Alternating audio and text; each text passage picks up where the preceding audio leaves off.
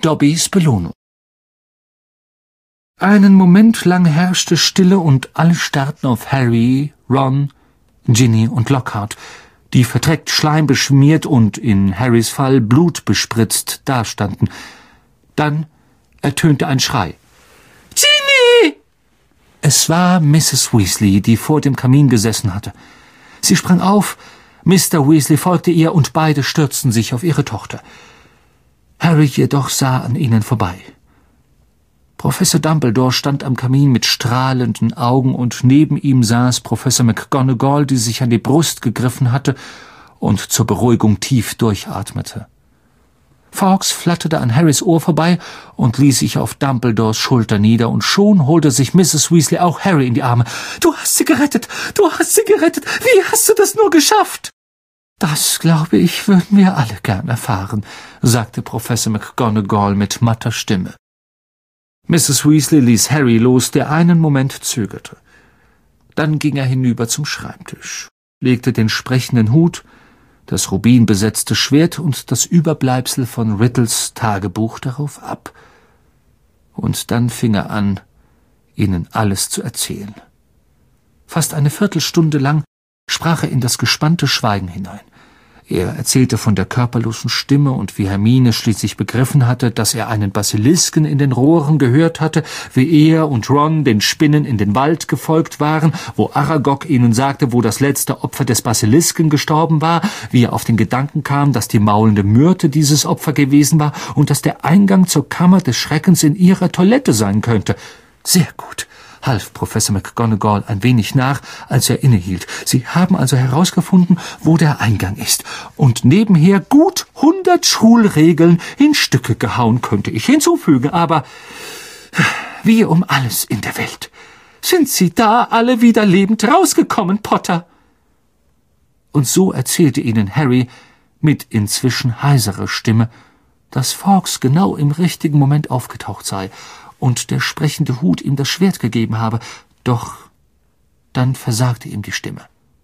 Er hatte es bisher vermieden, Riddles Tagebuch zu erwähnen oder Ginny. Sie hatte den Kopf an Mrs. Weasleys Schulter gedrückt, und Tränen liefen leise ihre Wangen hinunter. Was, wenn man sie von der Schule weisen würde, dachte Harry panisch. Riddles Tagebuch funktionierte nicht mehr. Wie konnten sie beweisen, dass er es war, der Ginny zu allem gezwungen hatte? Unwillkürlich sah Harry zu Dumbledore hinüber. In seinen halbmondförmigen Brillengläsern spiegelte sich der Schein des Kaminfeuers und er lächelte kaum merklich.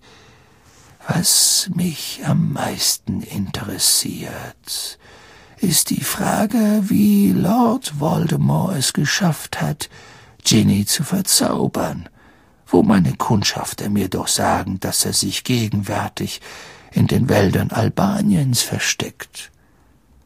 Erleichterung. Warme, überwältigende, herrliche Erleichterung durchflutete Harry. Was, äh, was soll das heißen? sagte Mr. Weasley verblüfft. Du weißt schon wer. Hat Ginny verzaubert? Aber Ginny ist nicht, äh, Ginny war nicht, oder doch? Es war sein Tagebuch, sagte Harry rasch, nahm es hoch und zeigte es Dumbledore. Riddle hat es geschrieben, als er sechzehn war. Dumbledore nahm das Tagebuch aus Harrys Hand und senkte neugierig seine lange Hakennase auf die verbrannten und durchweichten Seiten hinab. Brillant. Natürlich war er der wohl brillanteste Schüler, den Hogwarts je gesehen hat. Er wandte sich zu den Weasleys um, die völlig perplex aussahen. Sehr wenige wissen, dass Lord Voldemort einst Tom Riddle hieß. Ich selbst war sein Lehrer vor fünfzig Jahren in Hogwarts. Er verschwand, nachdem er die Schule verlassen hatte, reiste in der Welt herum, versank tief in die dunklen Künste, hat sich mit den Schlimmsten von uns zusammengetan unterzog sich so vielen gefährlichen magischen Verwandlungen, dass er, als er als Lord Voldemort wieder auftauchte, kaum wieder zu erkennen war. Kaum jemand hat Lord Voldemort mit dem klugen, hübschen Jungen in Verbindung gebracht, der einst hier Schulsprecher war. Aber Ginny, sagte Mrs. Weasley, was hat unsere Ginny mit, mit ihm zu tun? Sein Ta Tagebuch, schluchzte Ginny. Ich hab darin geschrieben und er hat, hat das ganze Jahr über zurückgeschrieben. Ginny, sagte Mr. Weasley verblüfft. Hab ich dir denn gar nichts beigebracht? Was hab ich dir immer gesagt? Trau nie etwas, das selbst denken kann, wenn du nicht sehen kannst, wo es sein Hirn hat. Warum hast du das Tagebuch nicht mir oder deiner Mutter gezeigt? So ein verdächtiger Gegenstand. Natürlich steckte es voll schwarzer Magie. Ich, ich, ich habe es nicht gewusst. Ich habe es in einem der Bücher gefunden, die Mom mir gegeben hat. Ich dachte, jemand hätte es einfach drin gelassen und es vergessen.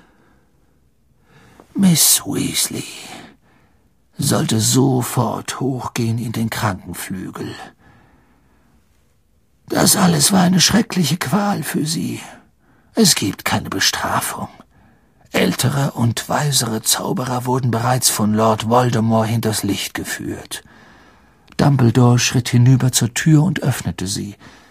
Bettruhe und vielleicht ein großer, dampfender Becher heißer Kakao? Mich jedenfalls muntert das immer auf. Freundlich zwinkernd sah er zu ihr hinab. Madame Pomfrey wird noch wach sein. Sie gibt gerade den Alraunensaft aus. Ich wage zu behaupten, die Opfer des Basilisken werden jeden Moment aufwachen. Also wird Hermine gesund? Niemand hat einen bleibenden Schaden erlitten, Ginny, sagte Dumbledore. Mrs. Weasley begleitete Ginny hinaus, und Mr. Weasley, immer noch tief erschüttert, folgte ihnen. Wissen Sie, Minerva, sagte Professor Dumbledore nachdenklich zu Professor McGonagall, ich glaube, all das verlangt nach einem guten Fest. Darf ich Sie bitten, die Küchen auf Trab zu bringen?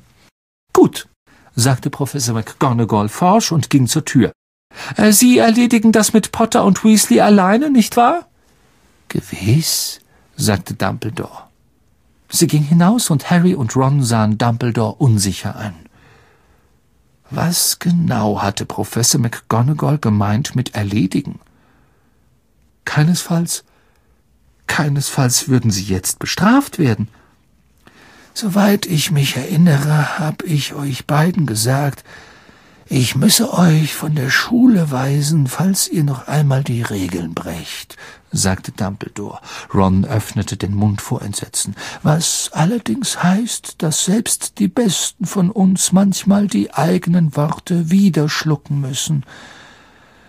Sie beide werden besondere Auszeichnungen für Verdienste um die Schule bekommen und überlegen wir mal, ja, ich denke, 200 Punkte pro Nase für Gryffindor erhalten. Ron lief so hellrosa an wie Lockharts Valentinsblumen und schloss den Mund.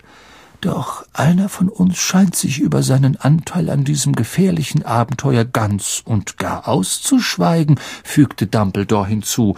Warum so bescheiden, Gilderoy?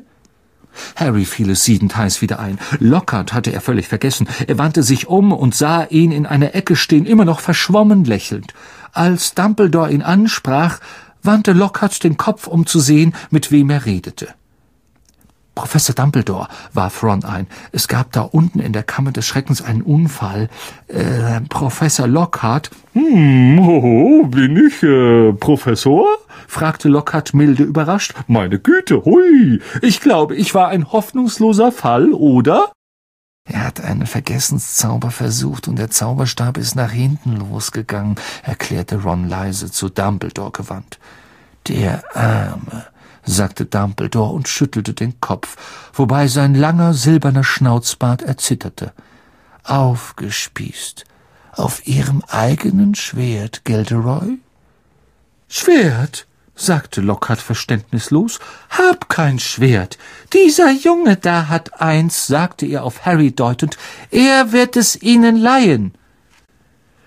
Würdest du bitte auch Professor Lockhart in den Krankenflügel bringen, sagte Dumbledore zu Ron. Ich möchte noch ein paar Worte mit Harry reden. Gemächlich ging Lockhart hinaus, mit einem neugierigen Blick zurück auf Dumbledore und Harry schloss Ron die Tür. Dumbledore trat zu einem Stuhl am Feuer. Setz dich, Harry. Und Harry, der sich unerklärlich nervös fühlte, folgte der Aufforderung. Zunächst einmal möchte ich dir danken, Harry. Du musst mir dort unten in der Kammer wirkliche Treue bewiesen haben, sonst wäre Fawkes nämlich nicht erschienen. Er streichelte den Phönix, der ihm auf die Knie geflattert war. Harry grinste verlegen, als Dumbledore ihn musterte. Und du hast also Tom Riddle getroffen. Ich kann mir vorstellen, dass er an dir höchst interessiert war. Plötzlich kam Harry etwas, was ihm auf dem Herzen lag, aus dem Mund gekullert. Professor Dumbledore, Riddle sagte, ich sei wie er. Seltsame Ähnlichkeit, sagte er. Ach, hat er? Sagte Dumbledore und blickte Harry unter seinen dicken silbernen Augenbrauen nachdenklich an. Und was denkst du, Harry? Ich denke nicht, dass ich wie er bin, sagte Harry unwillkürlich laut. Ich meine, ich bin, ich bin, ich, ich bin ein Gryffindor, ich bin. Doch er verstummte, denn ein unauslöschlicher Zweifel tauchte abermals in seinen Gedanken auf. Professor, hob er nach einer Weile wieder an, der sprechende Hut hat mir gesagt, dass ich, dass es mir in Slytherin gut ergangen wäre. Alle dachten eine Zeit lang, ich wäre Slytherins Erbe, weil ich Parsel sprechen kann. Du kannst Parsel, Harry, weil Lord Voldemort, der tatsächlich der letzte Nachfahre von Salazar Slytherin ist, Parsel sprechen kann. Und wenn ich mich nicht irre, hat er in jener Nacht, als er dir die Narbe verpasst hat, einige seiner eigenen Kräfte auf dich übertragen. Nicht, dass er es beabsichtigt hätte, da bin ich mir sicher. Voldemort hat etwas von sich selbst auf mich übertragen, sagte Harry wie vom Donner gerührt. Es sieht ganz danach aus. Also sollte ich tatsächlich in Slytherin sein? sagte Harry und sah Dumbledore verzweifelt in die Augen. Der sprechende Hut hat die Macht Slytherins in mir gespürt und er hat dich nach Gryffindor gesteckt. Hör mir zu, Harry. Du hast nun einmal viele der Begabungen, die Salazar Slytherin bei seinen handverlesenen Schülern schätzte. Seine eigene, sehr seltene Gabe, die Schlangensprache, sowie Entschlossenheit, Findigkeit und eine gewisse Neigung, Regeln zu missachten, fügte er hinzu, und wieder zitterte sein Schnurrbart. Doch der sprechende Hut hat dich nach Gryffindor gesteckt. Du weißt warum. Denk nach. Er hat mich nur nach Gryffindor gesteckt, sagte Harry mit gedrückter Stimme, weil ich nicht nach Slytherin wollte. Genau, sagte Dumbledore und strahlte abermals. Und das heißt, du bist ganz anders als Tom Riddle, Harry. Viel mehr als unsere Fähigkeiten sind es unsere Entscheidungen. Harry, die zeigen, wer wir wirklich sind. Harry saß reglos und verblüfft auf seinem Stuhl. Wenn du einen Beweis willst, dass du nach Gryffindor gehörst, Harry, dann schau dir mal das hier näher an.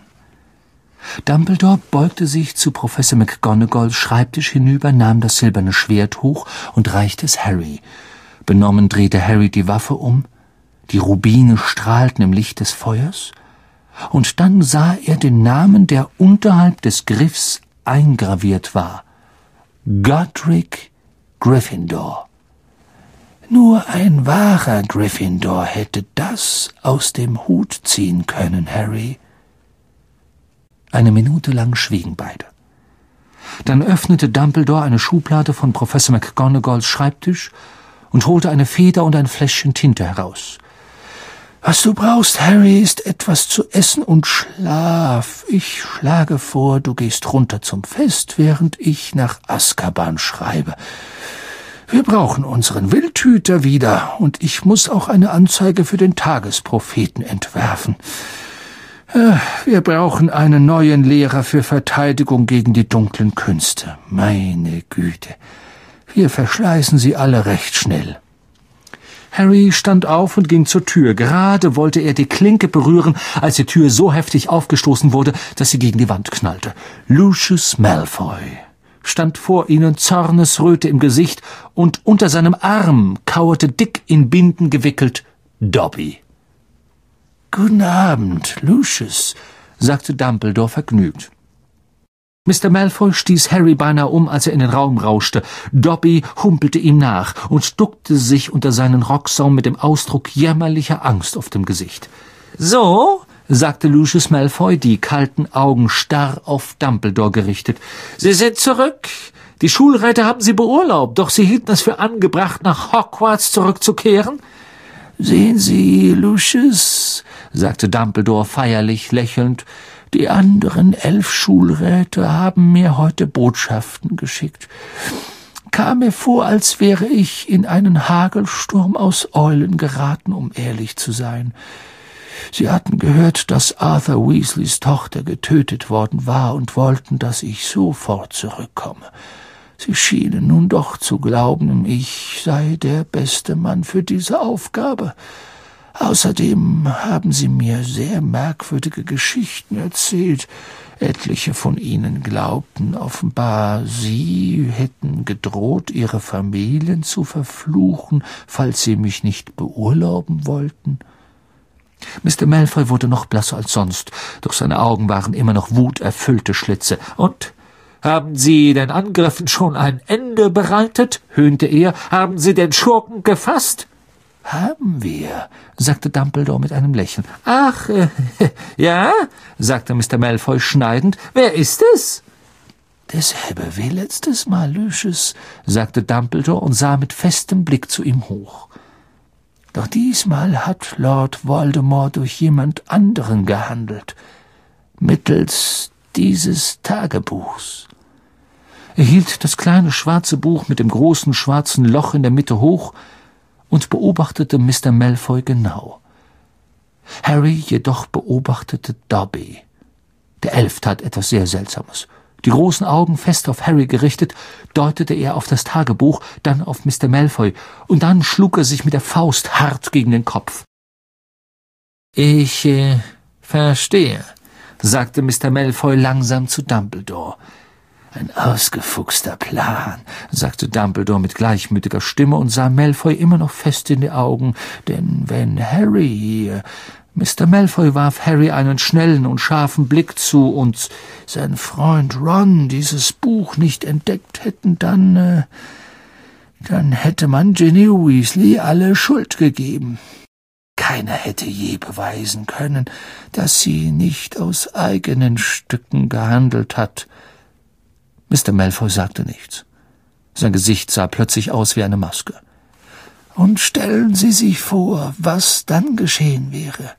Die Weasleys sind eine unserer bekanntesten reinblütigen Familien. Stellen Sie sich die Folgen für Arthur Weasley und sein Gesetz zum Schutz der Muggel vor. Wenn sich erwiesen hätte, dass seine eigene Tochter Muggelstämmige angreift und tötet. Ein Glück, dass das Tagebuch entdeckt und Riddles Gedächtnis darin ausgelöscht wurde. Wer weiß, welche Folgen das noch gehabt hätte. Mr. Malfoy zwang sich zu sprechen. Großes Glück, sagte er steif. Und immer noch deutete Dobby hinter seinem Rücken erst auf das Tagebuch, dann auf Lucius Malfoy und schlug sich dann auf den Kopf. Und plötzlich begriff Harry. Er nickte Dobby zu, und Dobby wich in eine Ecke zurück und zog sich zur Strafe an den Ohren.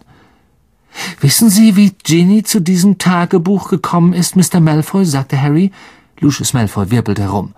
Woher soll ich wissen, wie dieses dumme Mädchen da drangekommen ist? antwortete er. Weil Sie es ihr gaben, sagte Harry, bei Flourish and Bloods.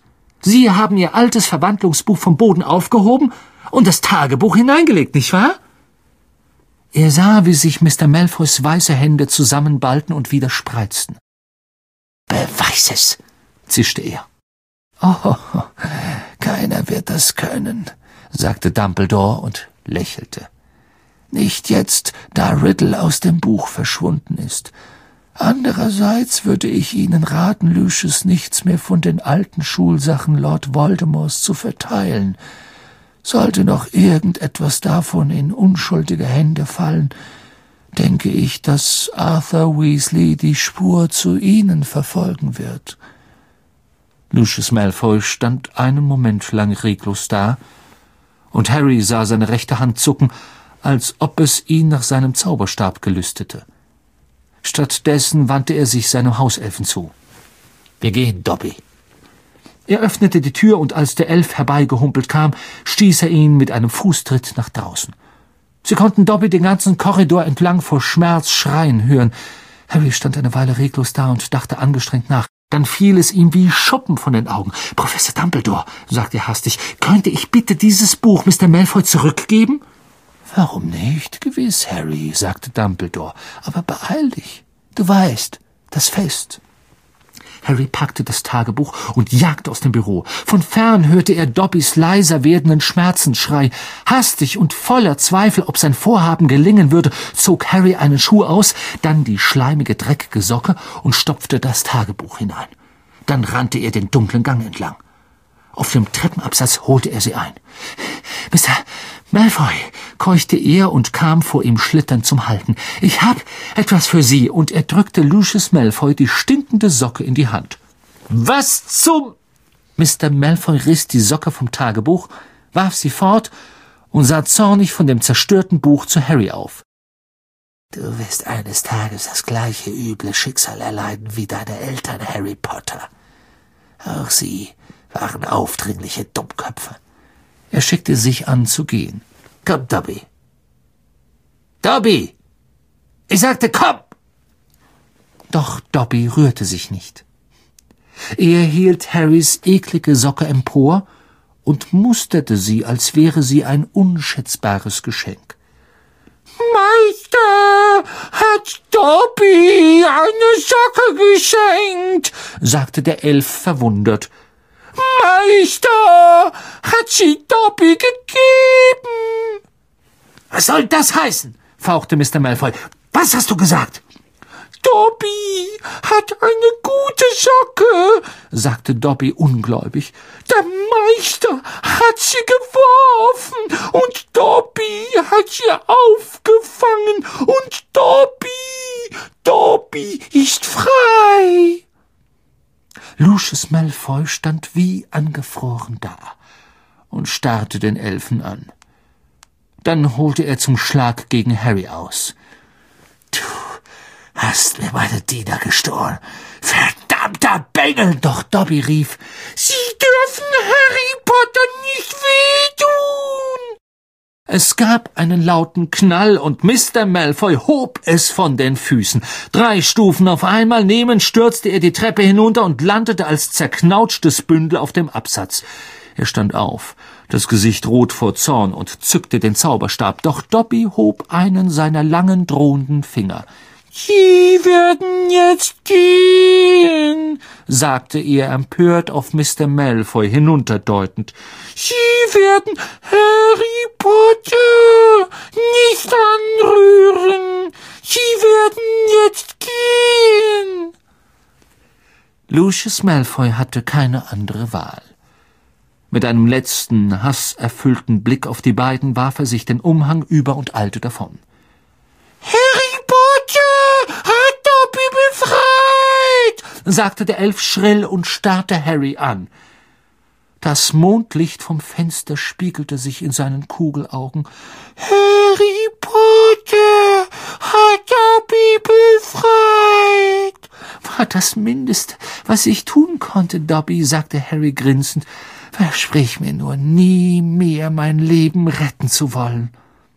Das hässliche braune Gesicht des Elfen teilte sich plötzlich zu einem breiten, zähneblitzenden Lächeln. Ich habe nur eine Frage, Dobby, sagte Harry, während Dobby mit zitternden Händen Harrys Socke anzog.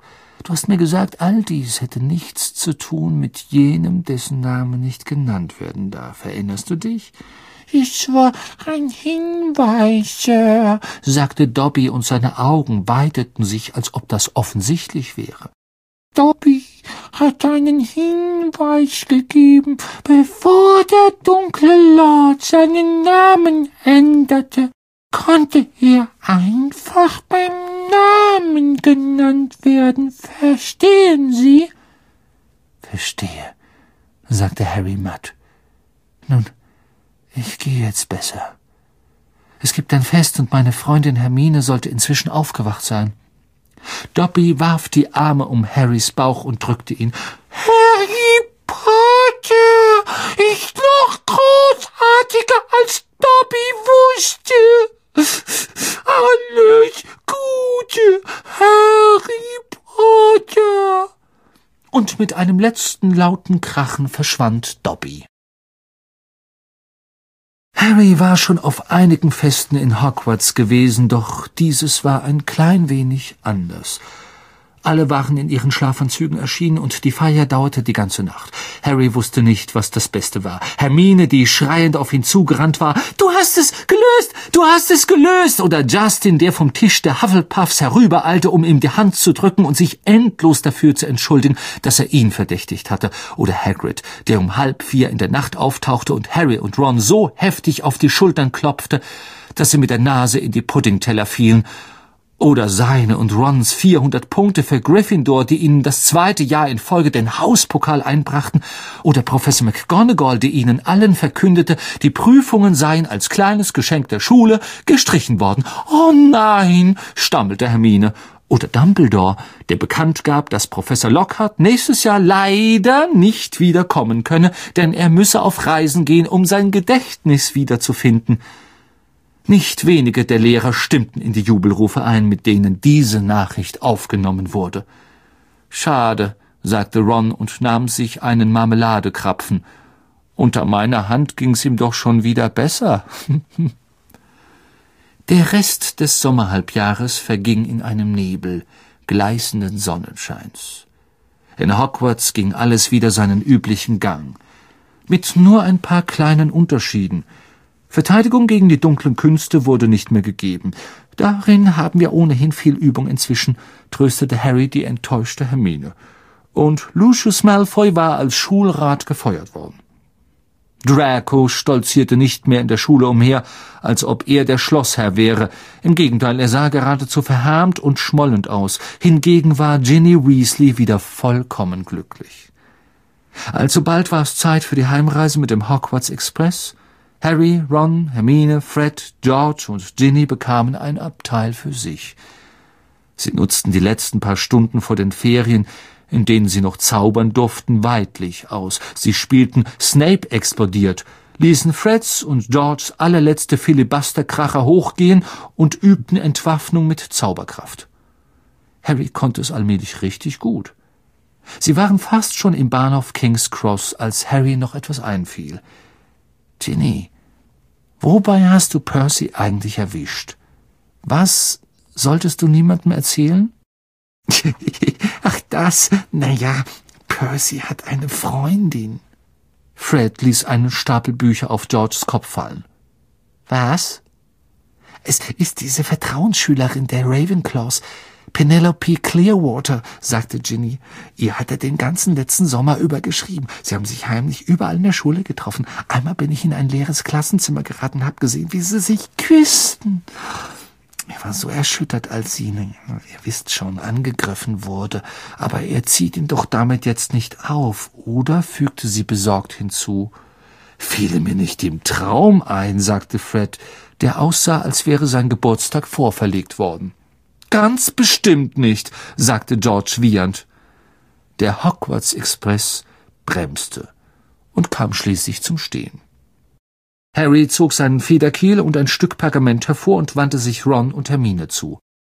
Das hier nennt man eine Telefonnummer, erklärte er Ron und schrieb sie zweimal hin, riss das Blatt durch und gab ihnen die Hälften. Ich habe deinem Dad letzten Sommer gesagt, wie man ein Telefon benutzt. Er weiß es jetzt. Ruft mich bei den Dursleys an, ja? Ich halte es nicht nochmal zwei Monate allein mit Dudley aus.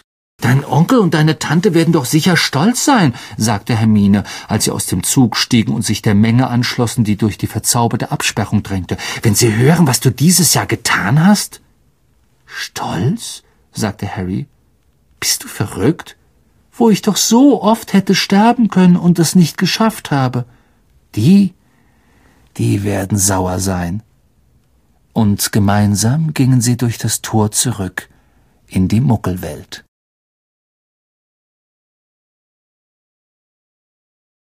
Das war Harry Potter und die Kammer des Schreckens von Joanne K. Rowling, gelesen von Rufus Beck. Hier noch einige Hinweise auf das weitere Programm des Hörverlags. Harry Potter und der Stein der Weisen, Harry Potter und der Gefangene von Azkaban und Harry Potter und der Feuerkelch von Joanne K. Rowling, gelesen von Rufus Beck. Der Zauberer von Oz ein Hörspiel nach dem Roman von L. Frank Baum mit Christiane Leuchtmann, Heinz Schubert und vielen anderen. Der Hobbit. Ein Hörspiel nach dem Roman von J.R.R. Tolkien, unter anderem mit Martin Benrath und Horst Bollmann.